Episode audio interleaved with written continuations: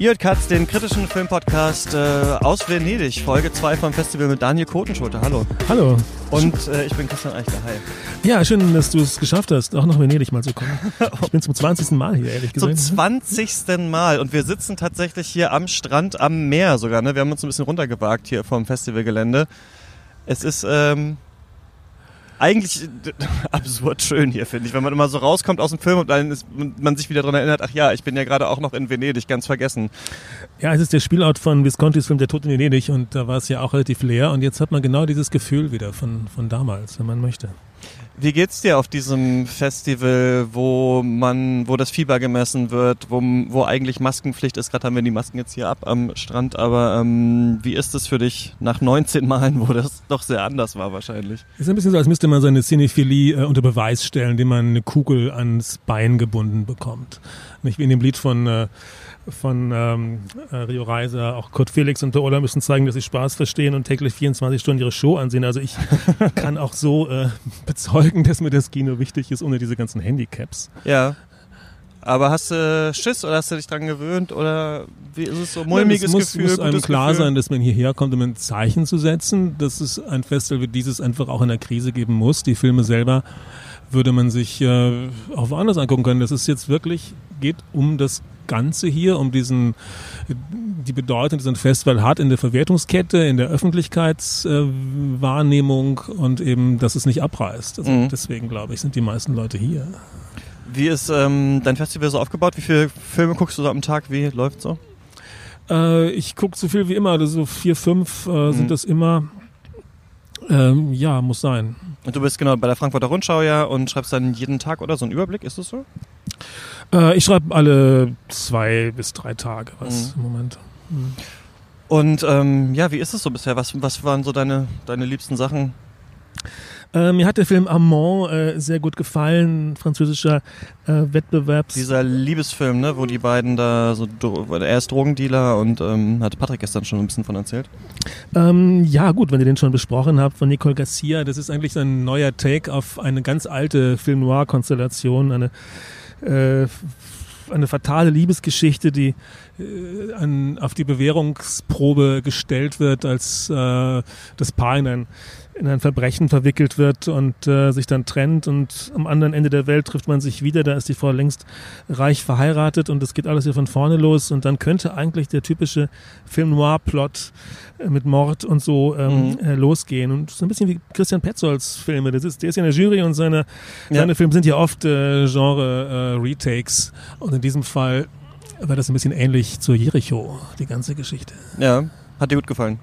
Hat mir sehr gut gefallen. Also ein richtig fein gemachter, einfacher Film, tolle äh, Schauplätze, wunderschöne Inszenierung, äh, voller Genre-Zitate.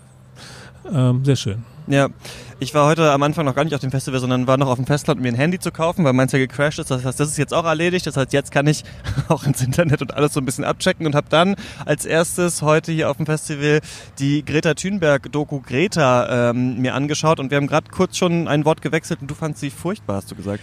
Ja, ich wundere mich, dass es solche Filme gibt. Äh, wenn man nicht fernsieht, glaube ich, dann hat man gar keine Ahnung mehr, dass es Dokumentarfilme gibt, die voller unterlegter äh, Musik sind, die nur auf die Tränendrüse drücken wollen, obwohl es eigentlich um Sachthemen geht. Mhm. Also ganz merkwürdig und die Sachthemen werden auch gar nicht vermittelt. Ähm, äh, also man hat ja oft äh, gesagt, Greta Thunberg wird äh, vereinnahmt in irgendeiner Medienmaschine. Ähm, sie wird einem sehr sympathisch in diesem Film, mhm. wenn sie das nicht schon vorher ist. Ihr Vater übrigens auch, der ja. ist überhaupt nicht schuld an dieser ganzen Medienmaschine. Im Gegenteil, das ist ein hingebungsvoller Vater, der einfach alles mitmacht, was er sich in den Kopf setzt. Das Problem ist die äh, äh, Inszenierung äh, der ganzen Geschichte. Es ist, äh, man, man hetzt mit ihr von Termin zu Termin. Äh, es gibt äh, kaum stille Momente. Die paar, die es gibt, lassen einen einen viel schöneren Film vermissen der es leider nicht ist und grauenhafteste Filmmusik. Also das fand ich auch furchtbar. Also so wie so Stock-Music, einfach so Klavier, Sonate und jetzt mal dies und jetzt mal das und jetzt wird es ein bisschen traurig und jetzt kommt ein böses Statement von Donald Trump, deswegen rumort jetzt mal ein bisschen und sowas. Also man hatte auch, ich fand also ein paar Aspekte fand ich ganz interessant. Ich fand ganz interessant, dass über ihr ähm, Asperger-Syndrom ein bisschen gesprochen wurde, also noch mal so ein bisschen rausgeschält wurde, dass sie immer früher auch schon Schwierigkeiten hatte mit anderen Kindern und in sozialen Situationen, aber sie sich immer schon ganz lange in ganz komplexe Sachen reindenken kann und ich fand fand das ganz schön so zu sehen, dass sie gleichzeitig ja so eine enge Beziehung mit ganz vielen Tieren hat und mit der Umwelt und dass man so ein bisschen sehen kann, dass aus diesen beiden Sachen dann diese radikale Trauer, wohin es mit der Welt geht, äh, abgeleitet wird und sie dann eben anfängt, einfach diesen Streik zu machen. Aber ich fand auch, dass es so, also wenn man sich ein bisschen mit der Thematik schon äh, auseinandergesetzt hat, dann war da echt wenig. Also ich fand es schön, wie man so sieht, dass der Vater wirklich sie so machen lässt und alles so für seine Tochter tut. Und ähm, da gibt's diese eine, das war vielleicht die schönste Szene im Film, finde ich, wo sie ist da wieder in Belgien oder in Frankreich irgendwo aus einer Demo und er sagt so, du musst jetzt mal eine Banane essen.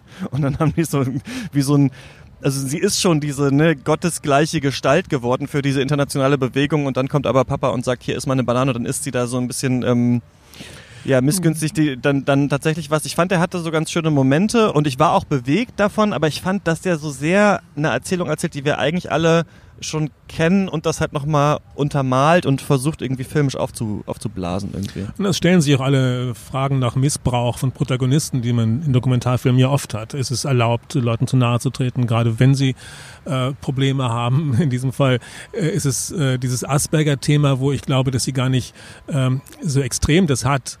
Aber äh, man merkt einfach, wo ihre Grenzen sind und was man mit ihr äh, seriöserweise eigentlich nicht mehr machen müsste. Also in welchen Situationen man sie eigentlich nicht filmen sollte. Und ähm, also ich habe das Gefühl, sie wird missbraucht äh, durch diesen Film. Mhm.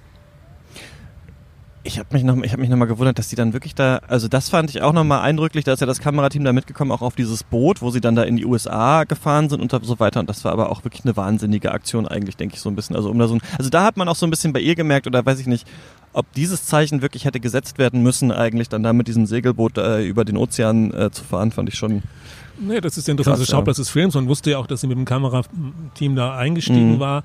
Und ich hätte jetzt gerne mehr davon gesehen, aber wer immer diesen Film gemacht hat, hat überhaupt kein Gespür für, für Inszenierung, für Szenen, für, für, für leere Momente, wo die Handlung eben nicht weitergetrieben wird, aber was Filmisches passiert. Ähm, das ist äh, eine WDR-Co-Produktion, habe ich im Abspann gelesen, Jutta Krug. Ähm, skandalös, dass so etwas äh, in diesem Stil, in dieser Form von einer eigentlich seriösen Redakteurin unterstützt wird. Fand ich auch so ein bisschen. War sowas, wo man denkt, es kommt irgendwann dann auf Arte und dann ist es auf YouTube und dann ähm, wird es da viel geklickt. Ähm, ich hatte aber ein ähnliches Problem mit dem anderen Film, den du aber, glaube ich, mochtest. Padre Nostro ähm, hieß der. Da geht es um einen äh, Jungen in Italien in den 60er Jahren, dessen Vater ähm, Opfer eines äh, Anschlags wird und dieser Junge, denkt man zumindest zuerst, oder dachte ich das, entwickelt dann eine Beziehung zu einem imaginären Freund und dann ist aber die Frage, was ergibt sich eigentlich weiter aus dieser Beziehung? Und ich war ein bisschen verwirrt, muss ich sagen, bis zum Ende. Ja, du hast dir den Freund gleich als imaginär vorgestellt. Ist das, äh, ist das eindeutig so? Oder? Ähm, das dachte ich, weil am Anfang ist er ja oben auf diesem Dachboden bei sich und redet ja auch mit so einem Freund, der irgendwie nicht da ist und bringt dem was mit. Und deswegen dachte ich, dieser Junge imaginiert sich eben genau äh, einen Freund. Aber das ist ja dann die Frage so, ja, wohin das geht. Ja, es ist eine Geschichte, die anscheinend auf einer wahren Begebenheit beruht. Der Regisseur hat es seinem Vater gewidmet. Und der Vater des Jungen im Film ist ja äh, im Ziel von äh, Brigade Rosso Terroristen. Und am Anfang äh, zumindest ging mir das so, ist die Funktion des Vaters überhaupt nicht klar. Ja. Er könnte auch ein Mafioso sein. Genau, das, ist, das fand ich auch interessant. Er ist ja. offensichtlich äh, bedroht und das, das ist so interessant. Äh, das Problem des Films ist seine Ästhetik. Wie oft im italienischen Kino ist das eher so eine Werbeästhetik. Es wird alles abgeklappert, was man an 70er Jahre Icons äh, immer schon schön fand. Diese lustigen kleinen Fußballspiele, die sie in Italien hatten. Äh, die Pop-Songs aus der Zeit. Natürlich äh, Cinquecento muss durch die Gegend fahren und hupen. Und, ja. äh, also das ist selbst mir als Italien-Tourist aus den 70er Jahren äh, noch zu viel. Es hat so eine seltsame Mischung, finde ich, aus. Also mich hat so ein bisschen an so Til Schweiger Kino erinnert. Man hat diesen, also das, was man da abfilmt, ist aufwendig gestaltet und sieht wahrscheinlich in großen Teilen so aus, wie es tatsächlich war. Aber wie es gefilmt ist, dann sieht man da Lensflares, man hat so manchmal so eine Michael Bay Kamera um die Charaktere durch den Wald, Zeitlupen. Also ich hatte das Gefühl, man probiert sich so richtig aus an allem, was man so machen kann und überfrachtet damit eigentlich so den Film und erzählt die Szenen auch so ein bisschen zu lange mh, runter. Also ich fand so die Idee ganz gut, aber ähm, ja, fand, das- dass das auch so ein bisschen Familienfernsehfilm äh, oft war, ja. Das Merkwürdige ist, wir machen einen Film aus einer kindlichen Perspektive und für den Regisseur bedeutet das, dass man immer äh, einen Point-of-View-Shot haben Mhm. muss und einen, einen Gegenschuss, um das zu erklären. Das heißt, wir sehen unheimlich viele Großaufnahmen von diesem äh, Kinderdarsteller und das ist überhaupt nicht nötig. Das würde man auch nicht machen, wenn es ein Film aus einer Erwachsenenperspektive wäre. Ja. Hat jemand etwas völlig falsch verstanden. Fand ich auch, ja. Aber, ähm, aber ging auf. Mir wurde gesagt, ich weiß nicht, wie du das siehst, du bist jetzt seit 20 Jahren her, mir wurde ja gesagt, äh, neulich so auf dem Gang, ähm, um italienische Filme im äh, Wettbewerb am besten immer einen Bogen machen. Findest du das auch? Das ist ungerecht. Äh, Also in diesem Fall äh, hätte ich den jetzt nicht so gerne verpasst. Äh, Den Eröffnungsfilm Laci, der ist einer von dieser Sorte, wo man, also den ich mir auch zu Hause jetzt nicht mehr ohne Strafandrohung ähm, angesehen hätte.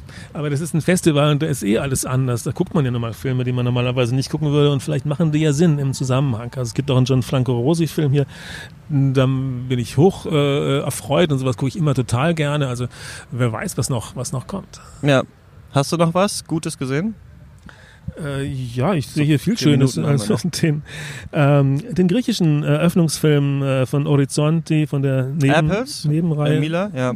Genau, das ist das äh, Regiedebüt des Regieassistenten von Lantimos, äh, Christos Nikou. Und ähm, wie immer im griechischen äh, Neue Welle Kino Mhm. ist die Wirklichkeit so leicht verschoben, wenn man eine Regel aufgestellt hat, die es vorher noch nicht gab. Hier ist es offenbar eine Pandemie gewesen, die Leuten äh, zu, ähm, zu weiten Teilen das Gedächtnis geraubt hat. Die werden dann umerzogen äh, durch ein, ähm, ein Programm, das Leben wieder kennenzulernen, kriegen Aufträge wie Ja. bei Mission Impossible auf dem Tonband, sind Ja, aber nur stimmt. Dinge wie einen Apfel zu kaufen oder, oder jemanden zu finden, dem man beim Sterben helfen kann. Nur, Ja, das fand ich schon relativ hart. Aber ja, es ich wird weiß, was du extremer. meinst. Ja, genau. Der Film hört dann auch äh, kurz äh, vor, der, vor dem möglichen Höhepunkt auf, wo vielleicht doch mit den Leuten was ganz Schlimmes äh, noch angestellt werden würde.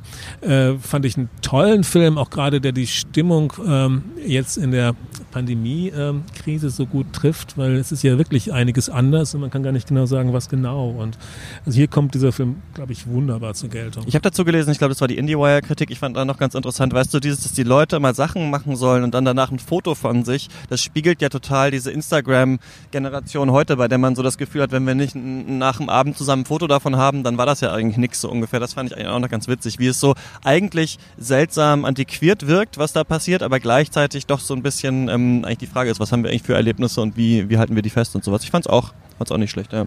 Genau, im Hollywood Reporter stand das übrigens. Das äh, kann auch sein. Vielleicht stand's da auch, ja. Ähm, noch irgendwas, was du gut fandst oder worauf du dich freust? Äh, ja, klappern wir sie doch mal alle ab, die Wettbewerbsfilme. Also wir hatten jetzt gestern einen, äh, einen indischen Film. Man wundert sich, dass das größte Filmland äh, der Erde auf Festivals so selten äh, im Wettbewerb präsent ist. In diesem Fall ist es The Disciple gewesen von äh, Chaitanya Tamhane. Ähm, und das ist ein Film über klassische äh, indische Musik, Mhm. aber als Spielfilm und ein bisschen in so einer, in so einer Perspektive wie äh, bei den japanischen Klassikern von Ozu. Also die Kamera ist immer in Sitzhöhe und äh, man hört unheimlich viel anspruchsvolle indische Ragas. Und äh, wenn man Ravi Shankar oder sowas kennt, dann weiß man, wie kompliziert diese Mhm. Musik ist und wie interessant äh, mal eine Einführung in diese Musik als, als Ja, Spielfilm riesen äh, zu vorbei. bekommen. Also ich hatte da wirklich sehr viel davon, muss ich sagen. Von dem Film? Ja, Warum? Ja, wie gesagt, ich ähm, habe mich immer dafür interessiert, etwas über diese Musik zu verstehen und ähm, ich finde, ähm, man erfährt sehr viel darüber. Es ist, man muss Geht es um vielleicht so einen sehen. Lehrling, der das- genau, der das lernt, ne? Ja, so ein junger Mann wächst auf. Äh, von seinem Vater irgendwie in diese Musik getrieben, so zwanghaft und findet dann seinen eigenen Weg. Das klingt jetzt banaler, als es tatsächlich ist, weil ähm, der, der Hauptteil des Films ist tatsächlich ähm, die Musik selbst und man muss es in der Tradition sehen von anderen äh, Musikfilmen, zum Beispiel Round Midnight, der Jazzfilm von Bertrand Tavernier. Also das sind Filme, finde ich, tolle Filme oft gewesen, die einem äh, Musikrichtungen ähm, nahebringen ähm, durch erstaunliche Performances und trotzdem einen Spielfilm drumherum erzählen, der nicht doof ist. Also das war, war schon was, fand ich. Okay. Letzte Frage, worauf freust du dich am meisten? Oh, ich äh, freue mich auf gar nichts, ehrlich gesagt. Ich, äh, ich gucke ehrlich gesagt das Programm nur zwanghaft hier an, weil ich das muss. Man muss ja vorher diese Karten reservieren, sonst mhm. würde ich gar nicht gucken vorher, was kommt. Also ich äh, gehe von Film zu Film. Also mich erfreut hier sehr viel. Also dafür, dass es erst zwei Tage dauert, das Programm, habe ich äh, sehr viel Schönes gesehen. Ich mochte Pedro Almodovars Film mhm. sehr, sehr gerne. Ich mochte den, äh, den Srebrenica äh, äh, Katastrophenfilm, genau, Quo Vadis Aida. Aida. Ähm, das ist äh, ein wichtiger Film, nicht unbedingt ein künstlerisch origineller Film, aber als äh, Denkmalfilm für dieses Massaker äh, mit dem Fokus auf äh, der Rolle der Blauhelmsoldaten aus den Niederlanden, das ist geht extrem an die Nieren und ist verdammt wichtig, diesen Film jetzt zu haben mhm. über dieses Thema. Nee, also ähm, meckern ähm, kann ich hier über sehr wenig. Also ähm, Lacci, der Eröffnungsfilm, wie gesagt, das ist so eine banale italienische ähm, Familien- oder Ehekrisengeschichte, äh, wie man sie äh, extrem oft schon gesehen hat und so nah am Leben, dass es schon wieder banal ist. Ja. Also da kann ich gut drauf verzichten. Ähm, merkwürdige Wahl für einen Eröffnungsfilm, absolut kein Feel-Good-Movie, das muss man ihm zugute. Okay aber schon viel Gutes gesehen und ich hoffe, es ist noch ähm, einiges. Dann dir erstmal noch äh, ein schönes Festival, Daniel. Unbedingt. Und äh, eventuell hören wir uns am Ende noch mal irgendwann. Unbedingt. Bis dann. Ciao.